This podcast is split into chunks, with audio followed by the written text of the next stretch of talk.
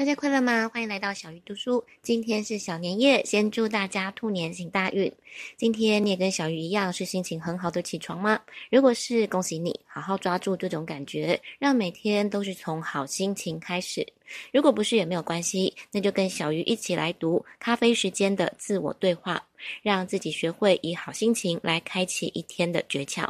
作者在书中有先说明为什么是咖啡时间的自我对话呢？因为许多人，包括小鱼自己，每天一早都习惯先喝一杯咖啡，而这个时间就相当适合跟自己进行对话。因此，重点不是要喝咖啡，而是要让自我对话这个行为仪式化。当你将某一个行为仪式化，就赋予了特殊的意义，也提高了重要性。如此一来，你就会更重视。因此，你也可以替换成喝茶的时间、喝豆浆的时间。再来就是一致性。因为早上喝咖啡这件事情，通常你不会忘记，而为了延续自我对话的习惯，因此作者才会建议利用喝咖啡的时间来执行。第三个重点是多感官模式。当你的自我对话跟品尝美味咖啡的体验连接的时候，下一次当你喝咖啡的时候，它就像是一个触发器，会让你立刻转变成更有力量、更灵活的心理状态。这就好像你的情人在说某段话的时候，你还同时闻到他身上的香气。当你下次闻到同样的香气，就自然会想起他说过的那一段话。这种多感官的模式，其实如果懂得好好的运用，可以带来很多的帮助。为了方便大家听完这一集就能马上执行咖啡时间的自我对话，小鱼在这里分享书中的基础版。首先准备纸笔、日记本、电脑。接着用第一人称跟现在式写十五到二十个跟自己有关的好事，比如作者的好事是我是一个开心、性感的百万富翁。这里的重点在于你还不是百万富翁也没有关系，只要把它说成仿佛现在正在发生的事情。如果你一开始不知道要写什么，作者也给了一些好建议，你可以写专属于自己超级正向的肯定句。也可以写让你心情变好的歌词，这些句子不用每天一样，你可以随时修改。接着就是起床，泡一杯美味的咖啡或者是茶，然后一边喝一边反复的朗读你刚刚写的自我对话，每喝一口就念一句，直到你的咖啡或者是茶喝完。最后就是要好好享受你刚刚创造出来的美好的一天。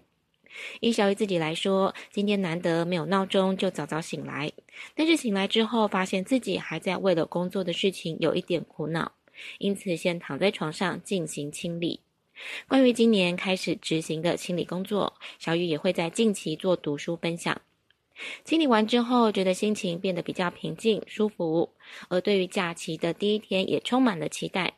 接着我就打开笔电，开始写下跟自己有关的好事。虽然是还没有完成的梦想，但是因为是用现在式书写，所以也加深了完成梦想的信心。然后起床，今天想要改喝绿茶，就帮自己泡了一杯温暖的绿茶，然后一边喝茶一边念出刚刚的句子。这时候双鱼座爱幻想的特质就很有帮助，脑中会不自觉地浮现那些画面，心情真的变得很好，美好的一天就此开启。最后，小鱼分享一下作者自己的故事。他是如何透过咖啡时间的自我对话，变成了一位爱情小说家。当时，作者因为每天进行咖啡时间的自我对话，觉得生活各方面变得越来越好。然后有一天，他突然开始把跟成为作家的有关句子收录在他每天咖啡时间的自我对话。例如：“我是一个多产的作家，我是一个有创意的天才，满脑子的故事。”写小说对我来说是轻而易举，但其实作者在这之前完全没有写小说的经验，甚至那几年也没有在看小说。他只是单纯的认为试试看也没有损失。后来疫情爆发，作者在自我隔离的那段时间，突然有一天写故事的灵感从天而降。之后的六个月，他总共写出了六本爱情小说。作者认为这就是他每天的自我对话，改变了大脑的回路。